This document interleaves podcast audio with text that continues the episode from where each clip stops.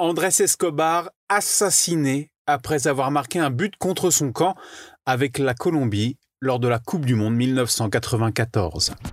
Waouh Un truc de fou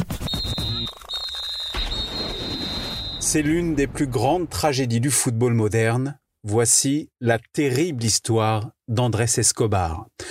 Tout commence à la Coupe du Monde 1994. La Colombie, outsider de la compétition, ne passe pas les poules. La faute notamment à un but contre son camp marqué par Andrés Escobar lors du deuxième match contre les États-Unis, le pays hôte, le 22 juin 1994.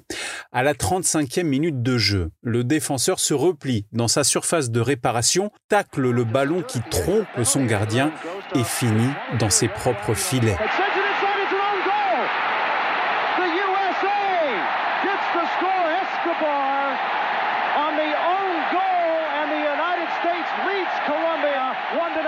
Le premier des deux buts encaissés, synonyme de nouvelle défaite et surtout d'élimination dans cette compétition pour l'équipe de Carlos Valderrama avant même le dernier match contre la Suisse gagné pour du beurre.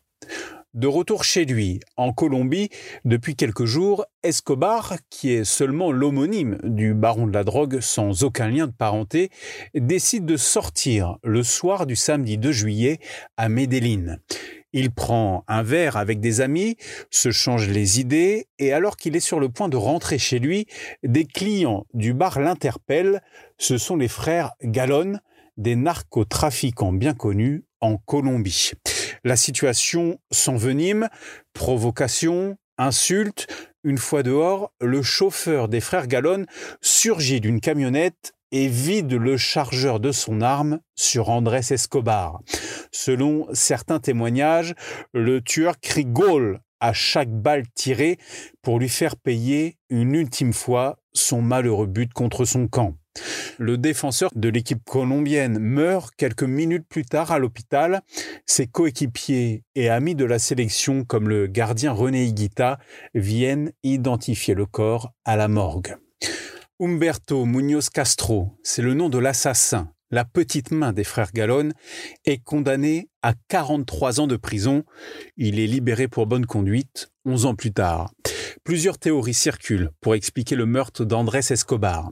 Les syndicats des paris sportifs qui ont perdu gros avec l'élimination de la Colombie, ou les narcotrafiquants qui ont placé des sommes énormes dans le football colombien, ou encore une vulgaire vengeance pour laver l'honneur du pays. Au sommet de son art, à 27 ans, Andrés Escobar disparaît en étant sur le point de signer au Milan AC et de se marier quelques jours plus tard.